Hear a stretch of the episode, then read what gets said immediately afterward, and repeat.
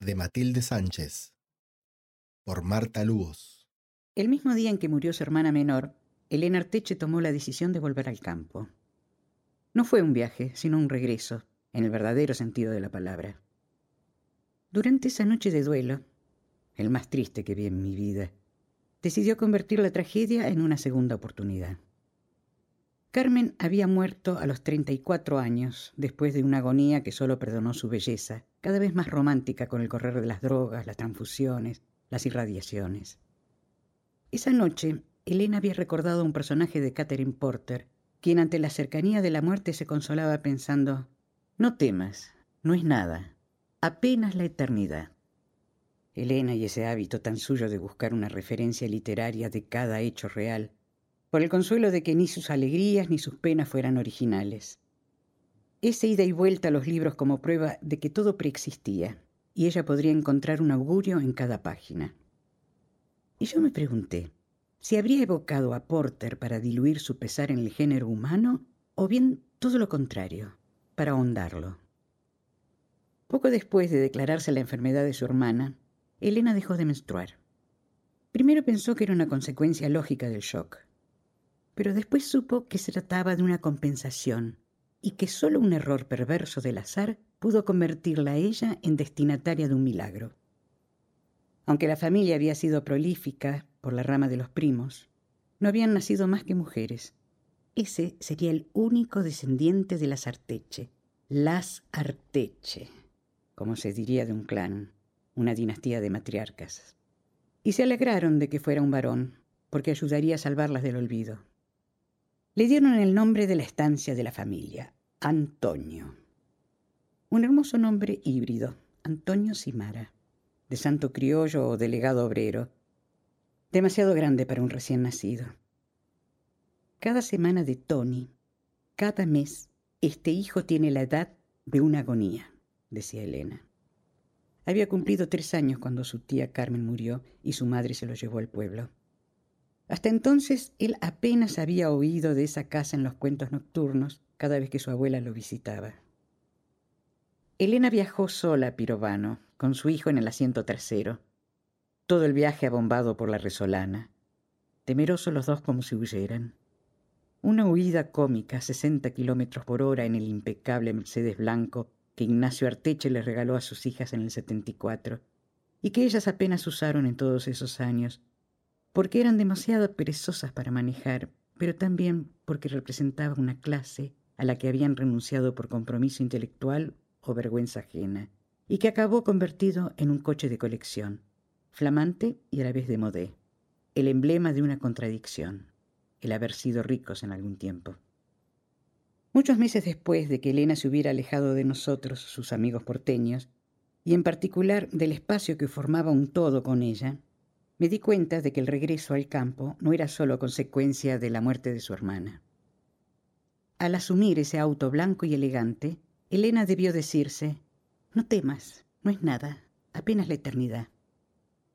Al mismo tiempo era su forma de poner fin a la melancolía que la esperaba en la ciudad vacía de Carmen. Huía de una ausencia. Empezaba realmente otra vida y haría lo que le diera la gana. Y lo consiguió. De verdad lo hizo, y fue la mejor decisión que pudo tomar. Cuando llegaron a Pirovano, su hijo le preguntó por qué todos esos desconocidos le daban semejante recibimiento. En Pirovano, olor a girasol rancio, peones subocupados por la intendencia, un jardinero cada diez habitantes.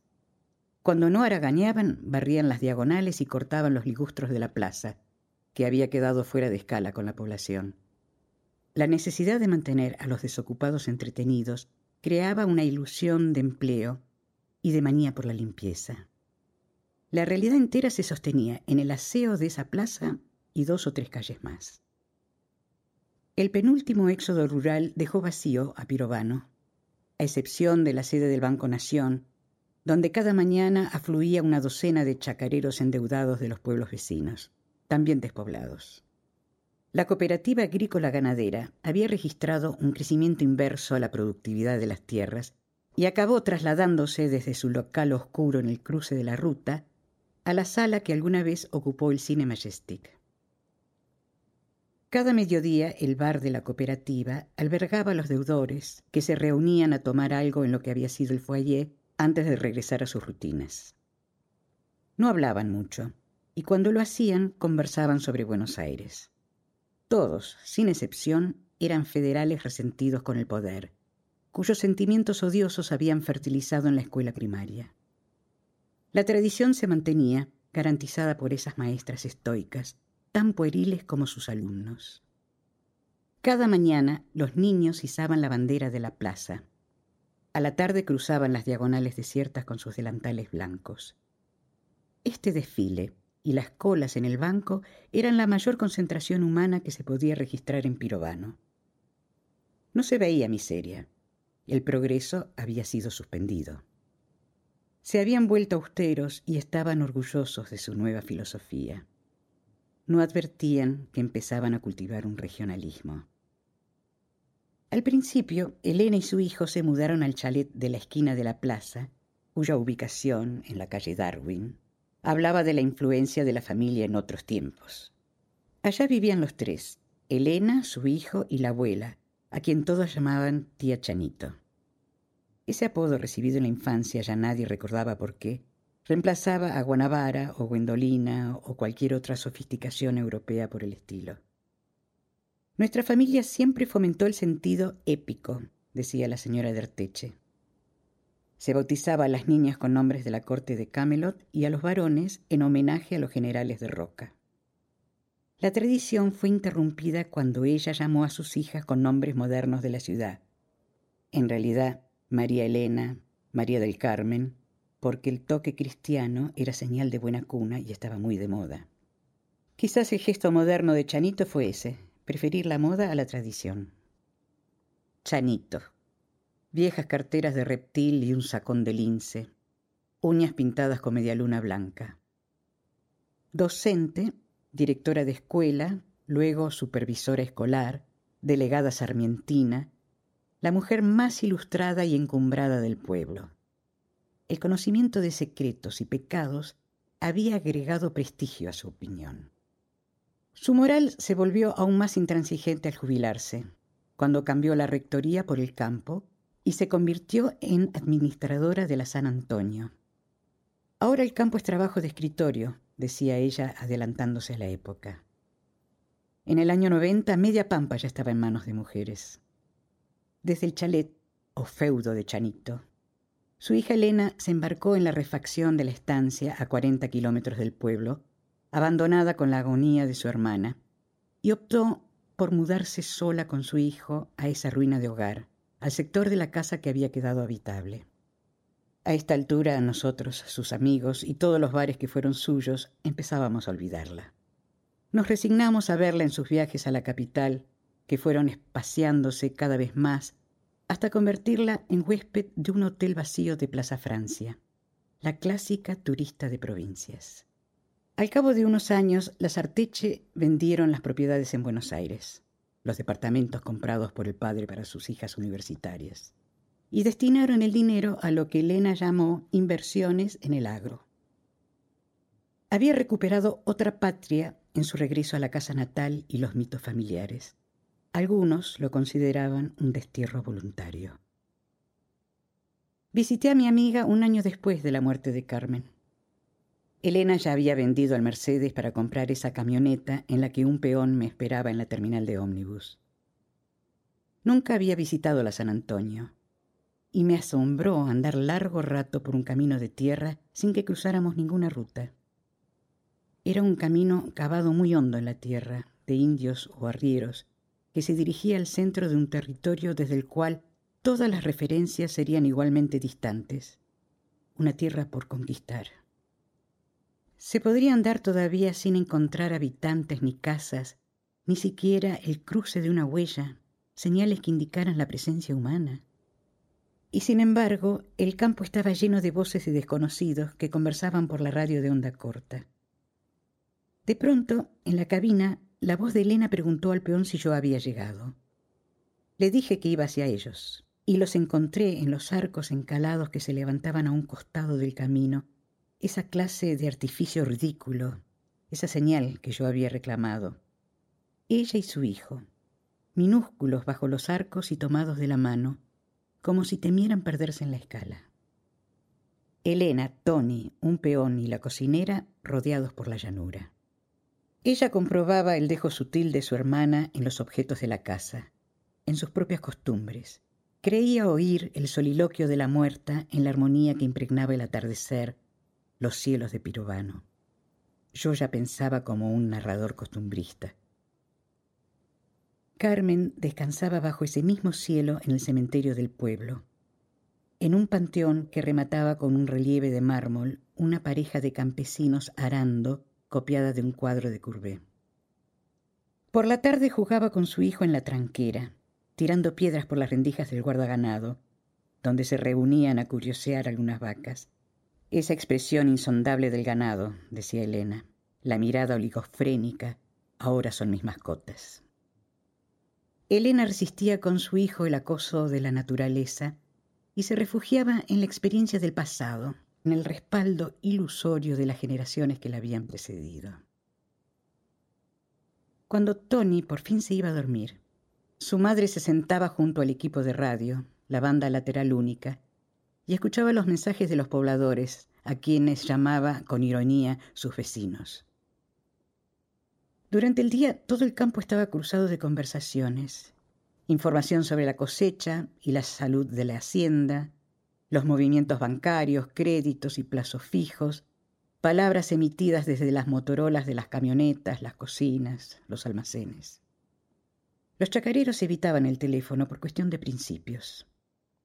No concebían pagar por una necesidad tan básica como la charla en medio del descampado. Como decían, es a nosotros que nos tendrían que pagar. Acá estamos haciendo patria. Poco después de que Elena se mudara al campo, se les unió Bill, padre del niño, docente universitario al igual que Elena. La actuación más destacada de Guillermo Simara, dirigente provincial de la Juventud Universitaria, se había registrado en las elecciones del 85.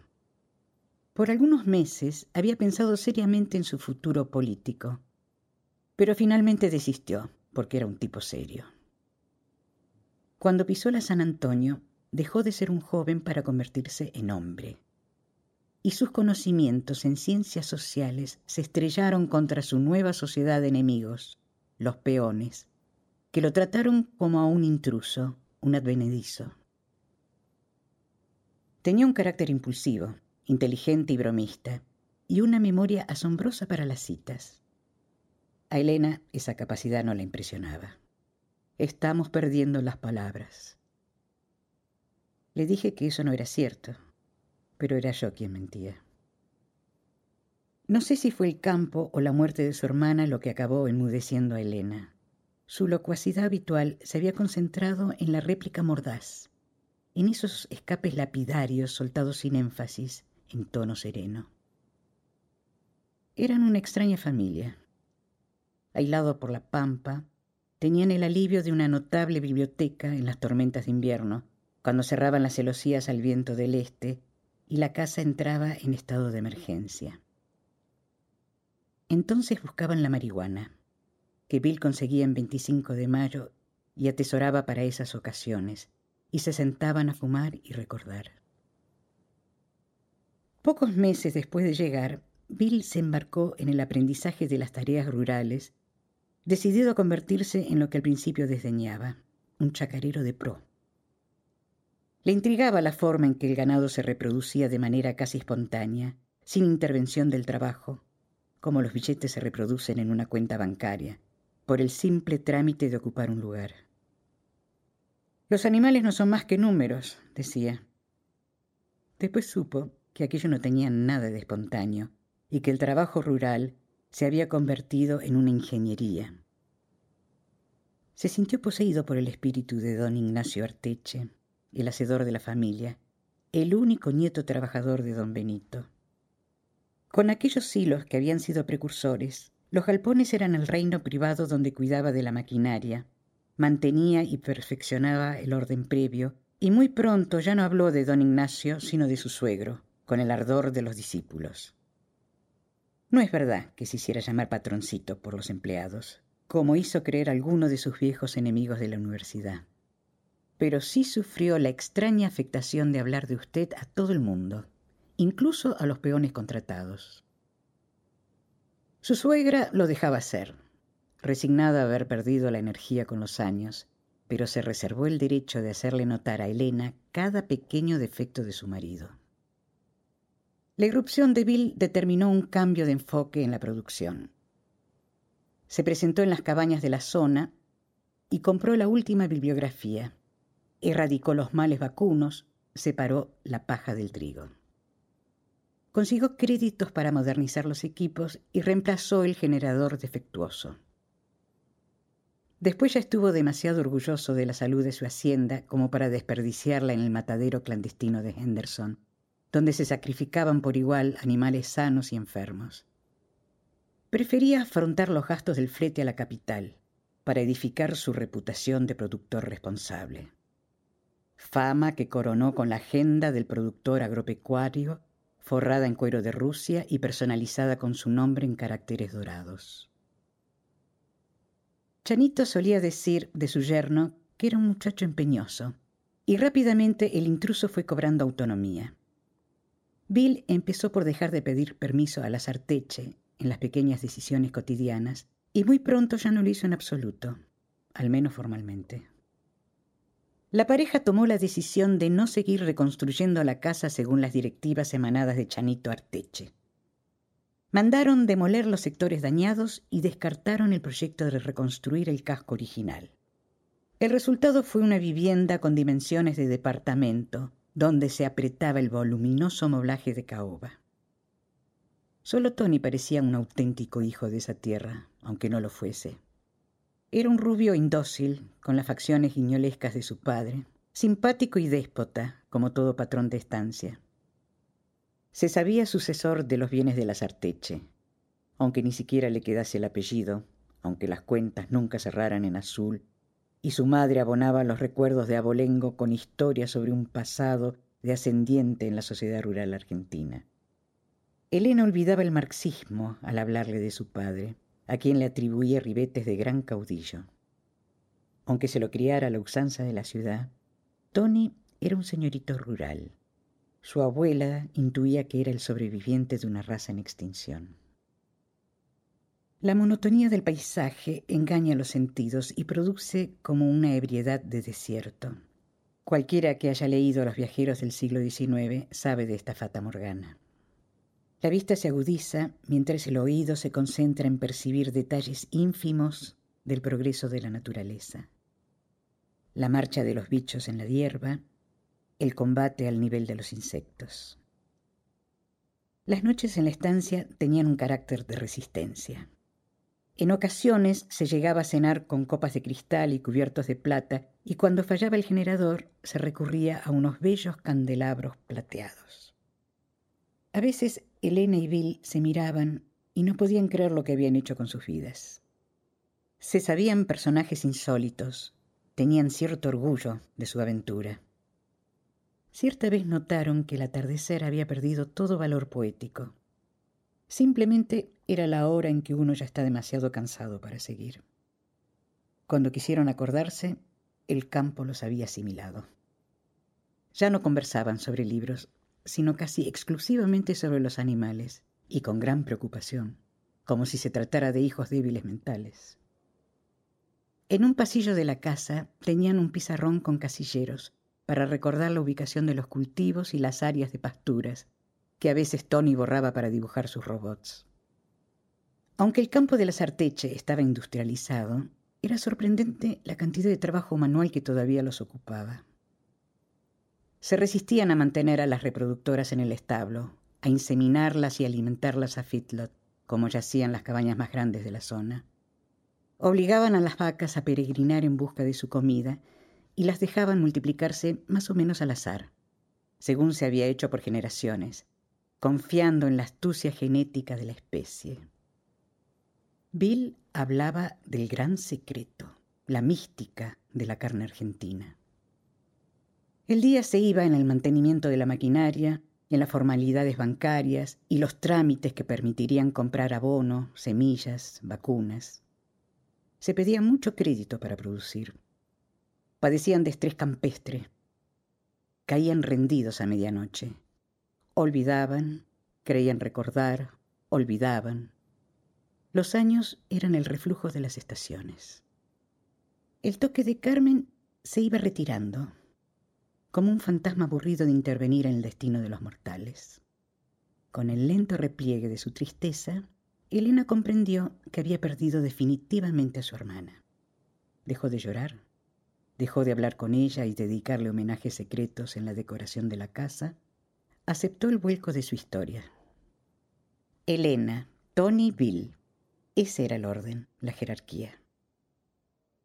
Volví a Pirovano en mayo de 1994 yo perseguía una historia social sobre el campo y la encontré bajo el agua. Los productores de Bolívar estaban en guerra con la municipalidad y las autoridades nacionales a raíz de la construcción de un canal de aguas superficiales. Mediante este canal, el gobierno buscaba remediar las graves inundaciones de los últimos meses, pero se sabía que la obra aliviaría unas pocas localidades y perjudicaría el resto. Los pobladores no creían en las ventajas generales del canal reclamaban una condonación de los impuestos para afrontar las pérdidas. Mientras esperaban que bajase el agua para entrar en las tierras, se autoconvocaron en asamblea permanente y dedicaron el tiempo a conspirar contra la gobernación. Sentados en el foyer del Majestic, repasaban los detalles de las quiebras, auguraban el fin de la ganadería y hacían planes para abrir comercios con sus ahorros en 25 de mayo. Yo llegué a la misma terminal, volví a subirme a esa camioneta. Nos abrazamos bajo los arcos, ahora pintados de un rosa federal. Tony ya era su hombrecito. La influencia de mi amiga en el pueblo había crecido notablemente después de inaugurar un bachillerato para adultos. Además, ahora se encargaba de redactar los comunicados y distribuirlos en las emisoras radiales. Convertida en la intelectual del grupo, era pesimista sobre la protesta, pero una de las más activas. En las inundaciones veía el ciclo inexorable que cambia la geografía. Así es como nacen las lagunas, decía. Los ricos acaban arruinados y el pobre descubre una fuente de aguas termales.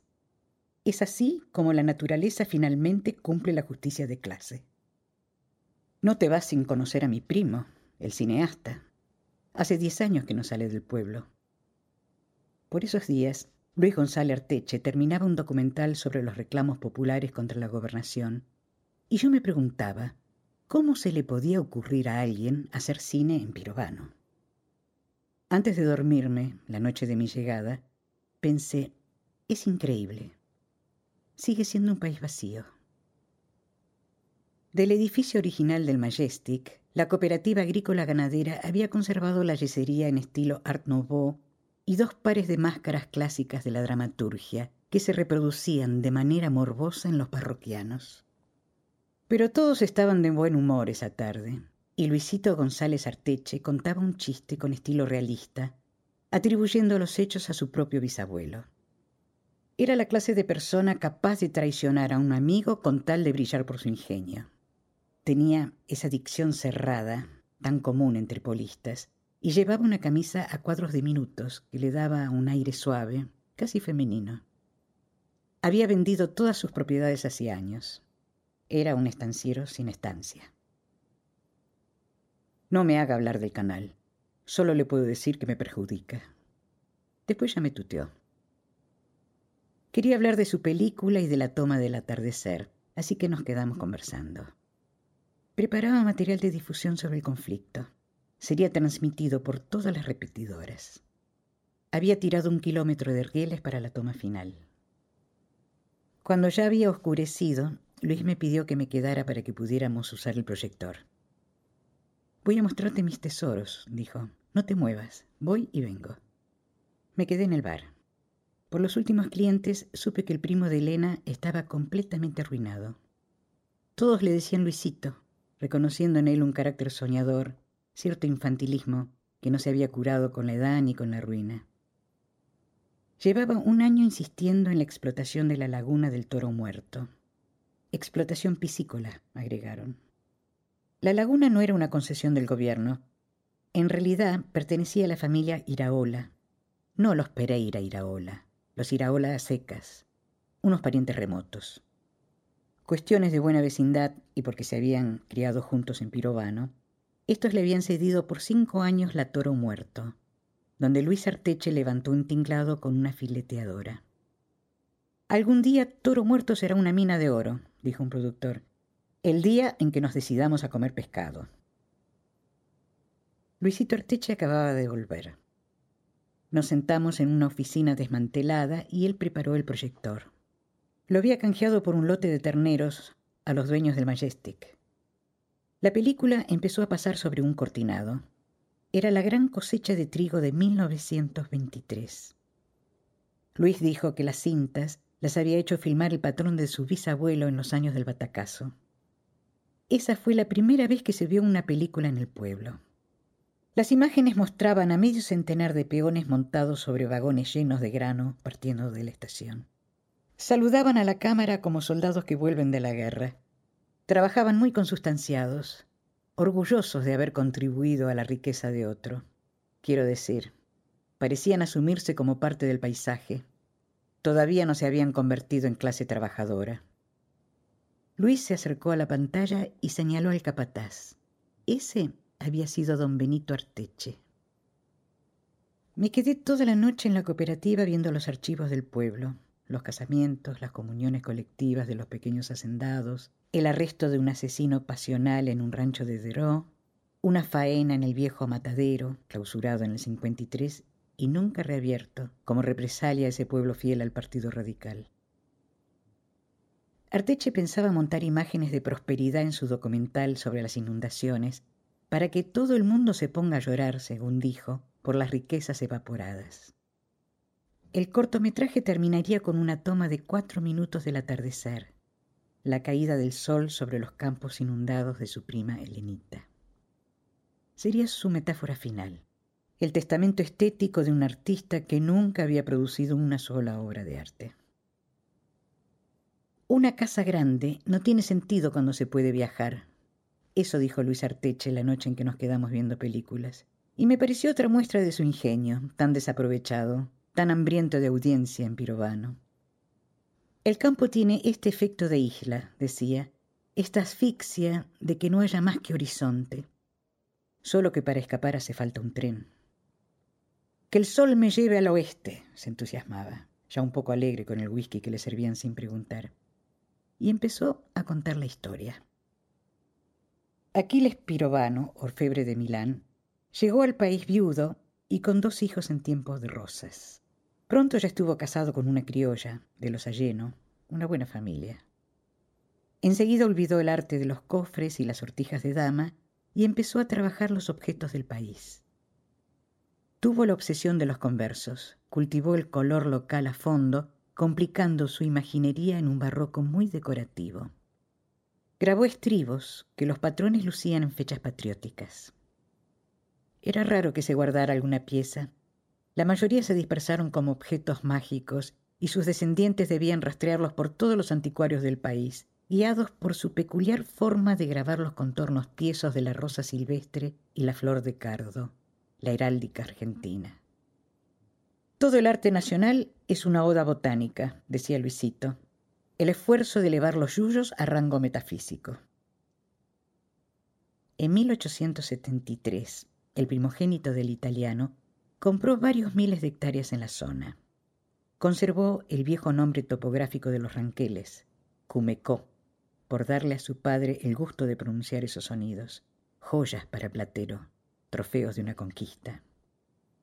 Fue el nieto de Aquiles quien en 1913 fraccionó el latifundio y puso en ventas grandes secciones entre sus colaboradores más fieles, y finalmente fundó un pueblo con su apellido.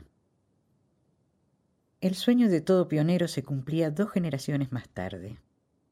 Los Pirovano, ya una familia de peso considerable, dejarían que los paisanos rivalizaran en la falta de originalidad, bautizando las lagunas y los ríos con nombres de animales y eventos desgraciados. pero la provincia entera quedó salpicada de apellidos europeos. A esa altura, otro inmigrante vasco llevaba algunos años como capataz de Cumecó. Aunque Benito Arteche seguiría administrando las tierras de don Pirovano, casi hasta su muerte, porque esos contratos de confianza eran vitalicios, el patrón lo premió con una extensión en las tierras más bajas.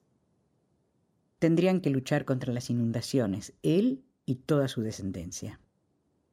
Diez años más tarde, Benito ya no cobraba jornal, sino porcentaje, así que acrecentó su patrimonio de manera espectacular en ocasión de la cosecha récord de 1923 y prácticamente se independizó. Fue su hijo mayor quien le enseñó a escribir. La gran brecha entre el fundador y sus capataces, aún los emancipados como Arteche, persistió durante algunas décadas como parte de la inercia social prevista para las familias rurales. Por los años 30, los últimos pirovanos ya se habían convertido a la medicina o a la política. La estación de tren no solo llevaba el nombre de la estancia, estaba dentro de ella. Algún descendiente de los fundadores recordó que el tren funcionaba con carbón británico y que a los ingleses de Henderson les evocaba las locomotoras de Cardiff. Tía Chanito, que tenía una madre de apellido inglés y una bisabuela iraola, ella aseguraba que por el lado de los Pereira pobres.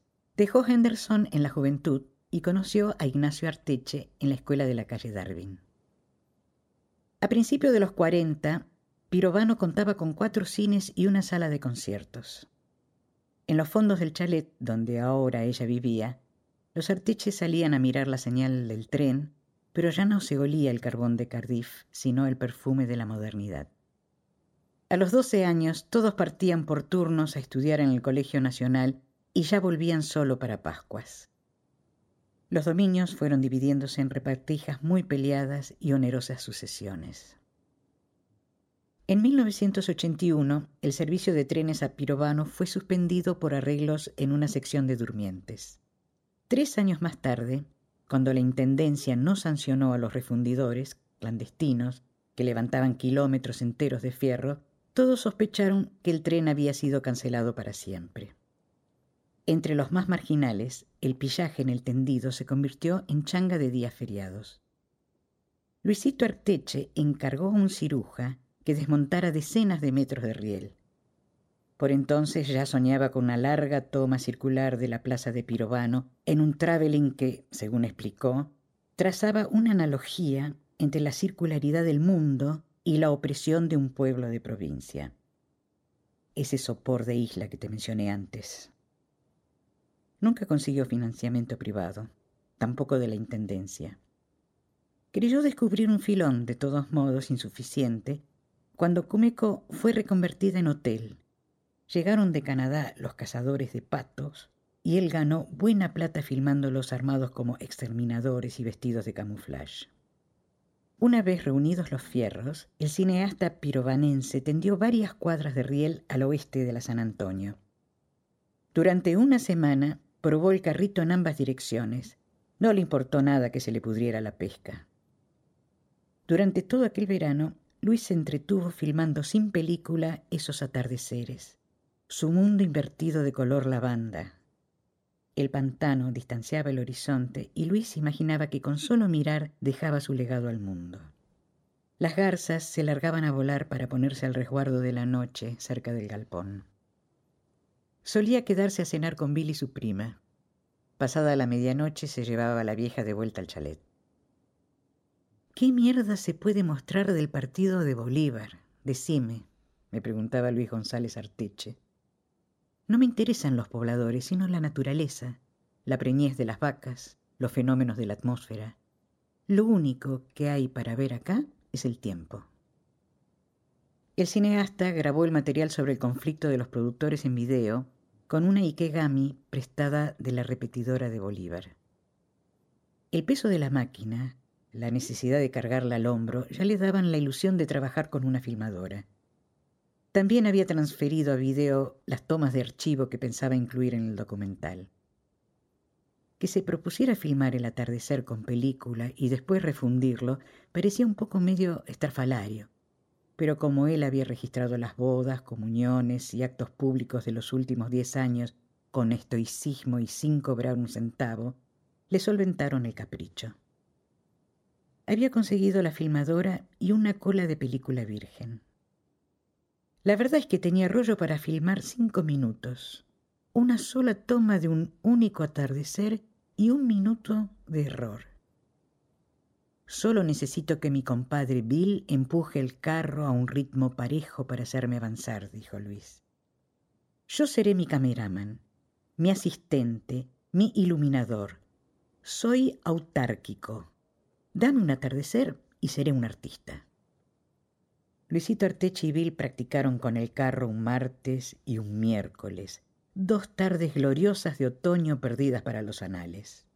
Las mediciones de tiempo eran correctas para registrar el momento en que el sol comenzaba a desaparecer, apoyado en un horizonte de puro reflejo, esfumado por el agua. La realidad retrocede, ya lo ves. Algún día todo esto será pampa sumergida, y ahí voy a estar yo, pescando en mi mangrullo. El jueves llovió y el viernes hubo viento del este. Encerrados en sus casas, los pirovanenses se enteraron por la onda corta de que la filmación se había suspendido. El sábado amaneció perfecto y se mantuvo despejado sobre la San Antonio, pero Luis prefirió volver a medir. Debería adelantarse algunos segundos. El domingo almorzamos todos en la estancia. Yo me iba esa noche. Chanito se presentó con un postre de vainillas para festejar el comienzo o el fin del rodaje. Se comió mucho ese mediodía. Se bebió sangría, se fumó en cantidad también. Hubo cachadas de doble sentido en la sobremesa.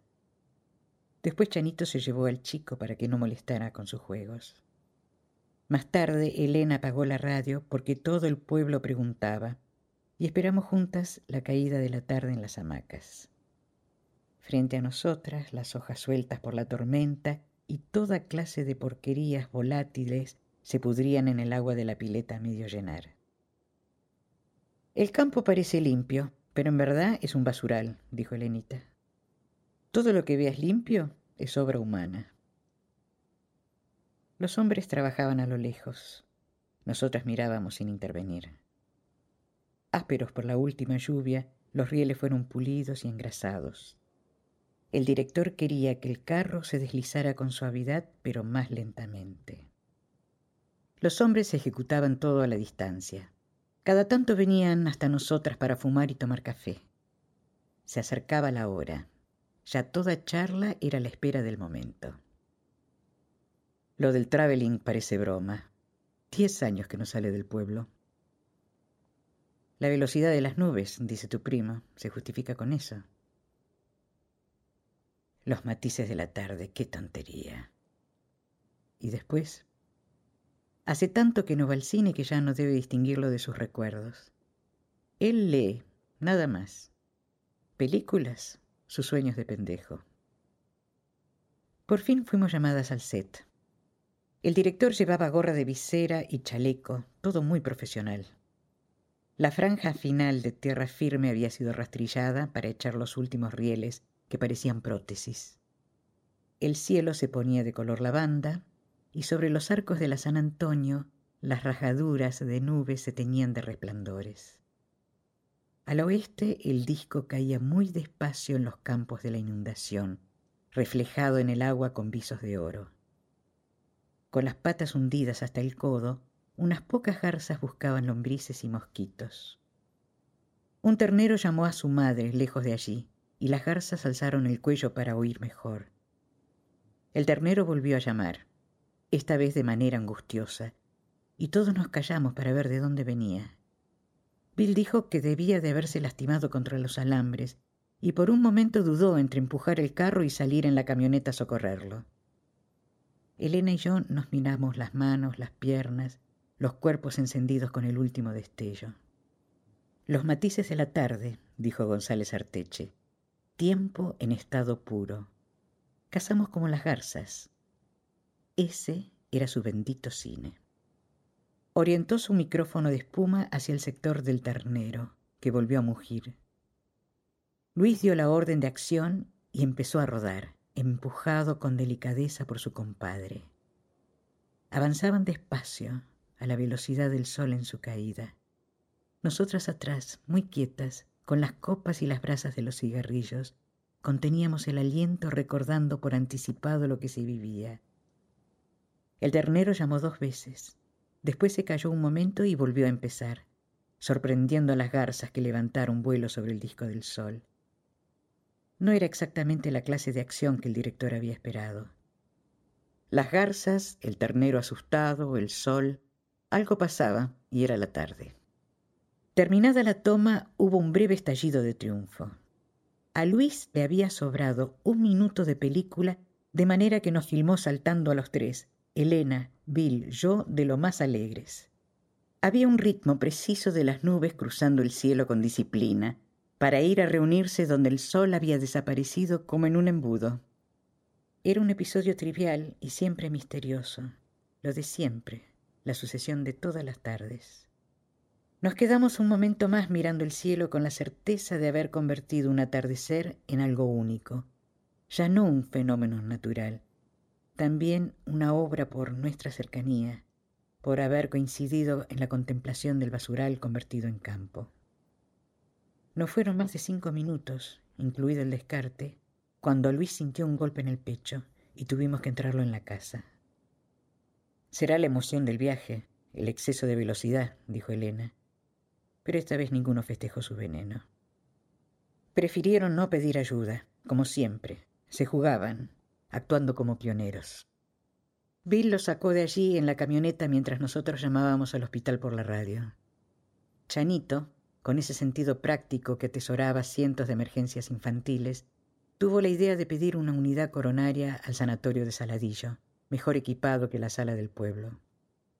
Luis González Arteche quedó en la ambulancia estacionada en la puerta del chalet, sondeado por todas partes en medio de la calle Darwin. Yo partí a la medianoche. Supe al día siguiente que le esperaba una cirugía en la capital. Elena se preguntaba si su primo toleraría un segundo traslado, la confrontación con una ciudad de diez millones de habitantes. Pero fue operado con éxito. Los Iraola le ofrecieron la avioneta para que no se fatigara con un viaje por ruta. Luis González Arteche completó su documental, que no he tenido ocasión de ver.